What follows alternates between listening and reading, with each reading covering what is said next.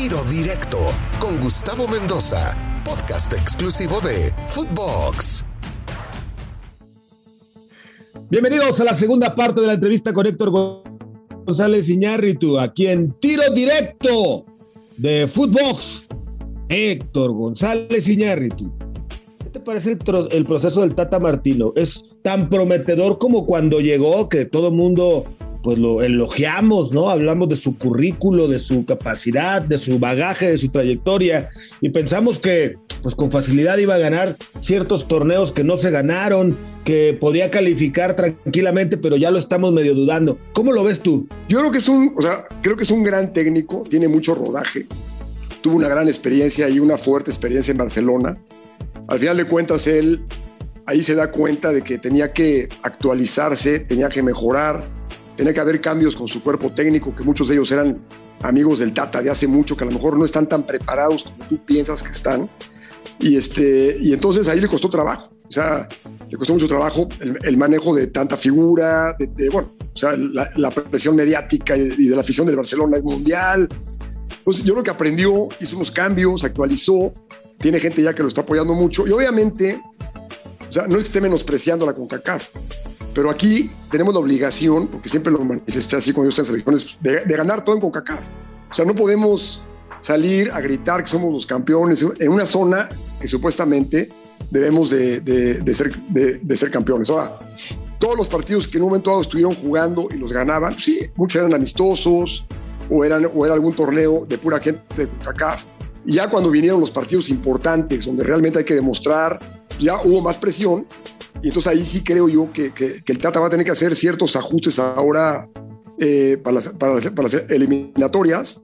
Tampoco dejarse llevar por la presión mediática de que ya meta la olímpica completa, porque también esos, esos jóvenes, sí, vienen de jugar contra jóvenes sub-24, este, vienen, vienen con una presión diferente que la que, la que estar jugando en Jamaica, la que estar jugando en, este, en Costa Rica. O sea, ya es, te cambia totalmente el tipo, el tipo de fútbol, ya no es lo mismo y tienes que saber tener gente que tenga la gestión de manejarse emocionalmente y que tenga la calidad y obviamente y la, fuerza para enfrentar esos rivales que siempre son complicados y siempre nos han complicado hasta la vez pasada con Osorio, que bueno, que, que calificamos bien, pero sí va a estar más complicado de lo normal.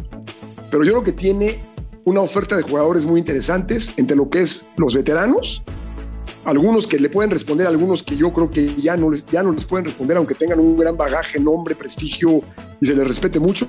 Y muchos jóvenes que creo yo que sí tienen todavía, ya están preparados para estar con, con la mayor. Tú que ya estuviste en el puesto de, de la selección, ¿me puedes explicar o ayudar a entender el tema de Javier Hernández, que ya se le dio carpetazo, ¿no? Como se dice en la polaca, ¿no? Ya carpetazo, vámonos, archivado, listo. O sea, yo sé lo que pasó porque, bueno, me tocó estar en esos viajes, ¿no? Me tocó ver situaciones, ya nos enteramos de muy buena mano exactamente qué fue lo que pasó. Está bien que la, que la selección lo maneje con discreción y que no quieran publicarlo, etcétera. Pero no sería sano, sobre todo en el momento en que se le estaba preguntando Tata, tanto al Tata, oye, va a regresar Javier Hernández, oye, el Chicha. Entonces se lo preguntan cada vez que pueden, ¿no? Que hubiera dicho, el señor Javier Hernández no va a regresar a la selección porque cometió una indisciplina, o porque no me gusta cómo juega, o porque ya cumplió su proceso. ¿No sería sano ya ahí sí le das un carpetazo decente y le dejan de preguntar. Sí, totalmente de acuerdo. Ahí lo que pasa cuando no convocas a un jugador que toda la afición y todos los medios lo están pidiendo, además los resultados, desafortunadamente con, con el mellizo se dieron algunos, pero al final de cuentas las dos finales que se perdieron, pues no, o sea, no se ganaron. Entonces la presión te aumenta. Si, si se hubiera respondido hubiera sido campeones, nadie se hubiera este, acordado de Javier. Entonces tú, eres víctima del, del resultado o tienes una decisión como esa de no llevar un jugador. Yo recuerdo en mi época el caso era Carlos Vela. Carlos Vela andaba en la Real Sociedad, jugaba de pareja con Grisman, andaba muy bien. Y este, lo fuimos a ver, me acuerdo perfecto, el Flaco Tena y tu servidor allá a San Sebastián para, para invitarlo a bueno, una posibilidad para Juegos Olímpicos, porque él tenía la edad, él, daba la edad. Y hubiera sido, con una carta yo lo obligaba a ir a los Juegos Olímpicos, pero él nos dijo, si yo no hago pretemporada, yo no puedo regresar en la fecha 2 o 3 si es que llegan a la final en, los Juegos Olímpicos, porque me cuesta mucho trabajo. Entonces yo de plano, gracias por la invitación, pero yo no puedo ir porque yo sí necesito estar con mi club, que es el que me paga, que tengo contrato muchos años. Lo entendimos y llegamos a México y dijimos lo que había pasado. Y Carlos Vela, no, diga la verdad, ¿por qué? Y luego el Mundial también fue lo mismo. Entonces, o sea, siempre dijimos la verdad. Entonces, creo que sí vale la pena decir, como tú dices, qué es lo que pasó para que la gente y los medios ya no estén presionando que por qué sí, que por qué no. Y bueno, pues así pasó con los jóvenes. Eh, ¿Te acuerdas aquel problema en Ecuador con la, con aquí la Copa América? Los jóvenes que hicieron un, acto de indisciplina, se castigaron a ocho y salimos a decir lo que pasó. O sea, no puede decir, ya no nos va a convocar. Oye, pero ¿por qué si todo el mundo sabe lo que pasó? ¿Por qué no salen a decir lo que pasó? Entonces, yo creo que es cosa ya de, de la política que tenga el Tata junto con la gente de la federación de decir, sí dilo, no lo, no, no lo digas, porque si dices que fue una indisciplina, entonces van a empezar a averiguar y van a empezar a inventar mil historias. Si es que por, por, por, este, por lesión, te la creen, pero cuando regresa y regresa metiendo goles y luego tus delanteros no te responden a lo que tú esperabas, pues entonces sí tienes un problema, un problema importante ahí. ¿Cómo no? Oye, eh, cada cuatro años, cuando encaramos un mundial y ya que ganamos las eliminatorias, ¿no? Y tenemos el boleto, decimos en México, esta es la generación dorada, este es el momento, ya tenemos tantos en Europa, ya fulano de tal, ya tal, tal, tal, tal, y llegamos al Mundial y otra vez en la misma. ¿Qué pasa? Mira, yo de, del análisis que yo este, puedo ver, y que digo, ya después de muchos años de conocer y tener una, la verdad, muy buena relación con muchos jugadores que los conocí desde jovencitos y ahorita ya van de salida o están maduros jugando, la parte de talento la tenemos. Pues es un hecho que tenemos jugadores de mucho talento, que tenemos jugadores jóvenes con mucho futuro. Yo me acuerdo de aquella selección olímpica de Londres, pues había varios jugadores que tenían un gran futuro. De ahí hoy, así, los únicos que están ahorita, de, vamos a ser, brillando, son Héctor Herrera, Raúl Jiménez, porque, bueno, yo, yo, Giovanni ya no está en el nivel, el famoso Chatón, bueno, Mier, Mier sigue en Chivas, ahí ha estado, ha estado cumpliendo, pero si tú te vas a los demás jugadores, pues ya vas a encontrar con las, con igual la de Chucho Ramírez lo mismo, la de Raúl Gutiérrez lo mismo. La de Raúl Gutiérrez creo que el único que queda sobreviviendo, o sea, es este Briseño y no me acuerdo quién, hay dos o tres. ¿Qué pasa? Yo lo que pienso es, una,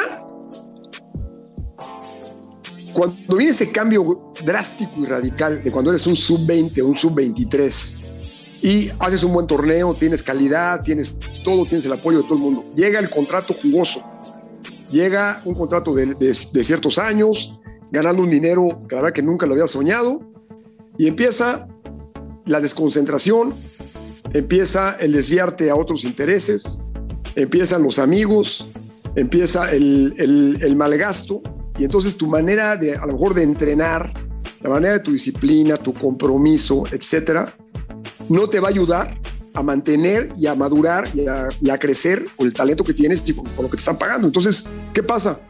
Que llega un momento en que, en que, en que los jóvenes promesas que te dices, no, estos cuates van a dar, a lo mejor no están entrenando como deben entrenar, no entrenan con esa intensidad, el entrenador a lo mejor no, les exige. Hoy por hoy, yo tengo, tengo la fortuna de tener una, una columna todos los jueves ahí en un, diario y ponía, y ponía yo la diferencia de intensidad, de dinamismo, este, de rapidez y ritmo con lo que se juega en Europa. Jóvenes también de 18, 19, 20 años. ¿eh? O sea, y lo comparas con el fútbol sudamericano, con el fútbol este, centroamericano y de México. Es otro ritmo, es otra intensidad y eso viene desde el entrenamiento, desde la manera en que se entrena. Pues tiene que haber una competencia interna tremenda que en algunos equipos no hay, porque hay un cuadro titular y ese cuadro titular prácticamente no se mueve. Entonces el jugador que está en el cuadro titular prácticamente no tiene alguien que le esté compitiendo o tiene uno de menor calidad, obviamente porque no puedes tener 22 jugadores de primer nivel, eso es lo ideal, pero bueno. Y luego de ahí viene toda la, toda la parte social, la parte de cuidado, la parte de nutrición. O sea, digo, yo en los equipos que he estado, yo de repente decía, este jugador, si se metiera al gimnasio media hora diaria, media hora diaria, cambiaría su manera de jugar, cambiaría su fuerza, su potencia, su aceleración, este, eh, el choque, todo cambiaría hay jugadores que no les interesa, que llegan, entrenan, se van, y no, y no pasa como antes, ¿no? que había jugadores que se quedaban a entrenar tiros o entrenar esto, aceleraciones, sprints. Entonces, es muy complejo, es, este, es algo integral todo esto que estoy hablando, o sea, es, un análisis jugador por jugador, pero mucho viene de esto, de la parte de, la, de, de, cómo se entrena en México la exigencia que hay en México para los jóvenes y obviamente el, que los jóvenes tengan esa concentración emocional, inteligencia emocional de manejar su entorno con esa cantidad de, dinero que ganan por los contratos que tienen y el entorno de la fama, las mujeres, el poder, la prensa, son famosos. Entonces ya al, día siguiente, pues digo, ya pierdes, luego a lo mejor tú ganas, por decirte, de 100 pesos y tu entrenador gana 20 pesos.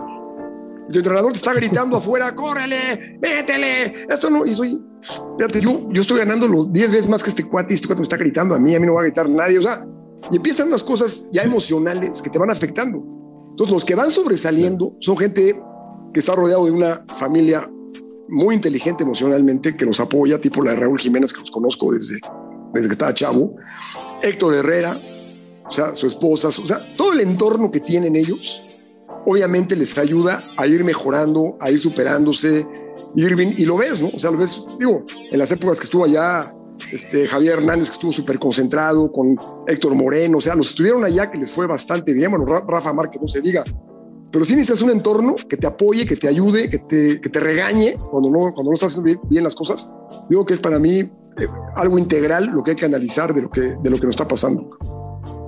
Pues sí, lamentablemente son pocos los casos, ¿no? Que sí logran a esa estabilidad emocional. Yo digo que el futbolista vive en una burbuja, ¿Sí? una burbuja durante su carrera futbolística, que cuando se le acaba dice, ¿y ahora qué? No, ya cuando tienen 32, 33, entonces ya los ves matarse en el gimnasio, ya los ves más disciplinados, ya no salen, ya no se desvelan. No, brother, habla a los 20, a los 19, a los 18, no, no cuando totalmente, vas de Totalmente de acuerdo. Además, ¿no? digo, tú ves... Eh, otras latitudes, por ejemplo, los argentinos, los uruguayos, son nómadas. Se acostumbran, tienen resiliencia, se adaptan inmediatamente a cualquier entorno y ves, juegan en Rusia, juegan en Ucrania, juegan en España, se adaptan, son jóvenes que se van de su casa también, jóvenes, pero llegan con una, una intensidad y con un hambre de estar mejorando, mejorando. Hay, algunos que se pierden también, pero es lo que yo, yo creo que es lo que, lo, que necesitamos, un, un, buen guía para los jugadores, que el jugador nunca se conforme con lo que está logrando, siempre quiera más, quiera más, quiera más. Y bueno, ves una carrera como la de Guardado, que ya lleva, pues, no sé, creo que lleva 20 años, no sé cuántos años lleva, en 14 años en, Europa y siempre se, ha mantenido en un nivel, es el nivel que le corresponde, pero es, un tipo que cumple, es un tipo que ha sido responsable, comprometido, y ahí está, igual que Rafa. Y hay unos que no, que tienen que regresar, se fueron uno, dos años, tres años, se regresaron porque al final de cuentas no se adaptaron, no les gustó, no pudieron crecer, etcétera, etcétera, y están de regreso en México otra vez. Somos el mercado de compra, yo creo que más importante de toda América. Sin duda, sin duda. Pues sí, eh, como conclusión también podríamos decir que ojalá ya cada vez más equipos invierten en una mejor formación en sus fuerzas básicas. Y no solo hablo de entrenar, sino hablo de la cabeza, en lo psicológico. Cada vez más fuerzas básicas del país. ¿eh? Lo hacen más profesional y tú las ves, pues está la del América, está la del Atlas, está la de Santos, está la de Pachuca, está la de Monterrey, se me puede escapar alguna, pero básicamente son las que más seriedad le dan al trabajo. Tienes el área psicológica y luego ya tienes parámetros que te brindan miles y miles de softwares que te dicen cómo estás jugando. O sea, aquí no es de que, profe, ganamos o no ganamos, no, aquí, oye, sí ganamos o perdimos, pero tú jugaste así. Y te dicen, bueno, ya, viste Kevin De Bruyne, Kevin De Bruyne logró su contrato este, impresionante porque llevó sus paradas, llevó el software, le, bajó a, este, a, a, Ferran Soriano y, y al, y al, este, al catarí este sus números y dijeron, con mucho gusto te firmamos. Además, con puros números, de decir el porcentaje donde él influencia en el equipo, con parámetros perfectamente bien estudiados de cuando ganan y cuando pierden, y si él no estuviera, cuánto hubieran perdido en puntos. Y, y además, con cosas así claritas de que no hay que discutir, de que no juega bien, juega mal, no. Juega bien por esto y juega mal por esto. Jugaste bien por esto. Entonces, ya todo está estudiado y está muy abierto para que tú sepas si es un jugador que realmente te va a rendir o no. Y obviamente lo que tú dices, la parte emocional que es, es básica. Claro. Héctor, pues te quiero agradecer muchísimo que hayas estado con nosotros aquí en tiro directo a través de Footbox. Espero que luego nos eh, podamos otra vez juntar para seguir platicando con la gente. El día que quieras, el día que quieras, con mucho gusto. Muchas gracias. Y, mucho éxito con este proyecto de Footbox, que este, lo he estado siguiendo. Te felicito por tu trabajo, que hace un trabajo espectacular. Este, y ahora sí que les va a ir muy bien ahí en Footbox. Muchas gracias, Héctor González Iñárritu. Te agradezco tu buena onda, tu buena vibra, la entrevista y tu tiempo. Con mucho ¿eh? gusto. Saludos a todos de Footbox. Nos vemos. Saludos. Gracias por escucharnos en tiro directo. No olvides seguirnos en todas las plataformas digitales y de lunes a viernes con un capítulo nuevo. Soy Gustavo Mendoza. Ahora me escucha, ahora no. Tiro directo, exclusivo de Footbox.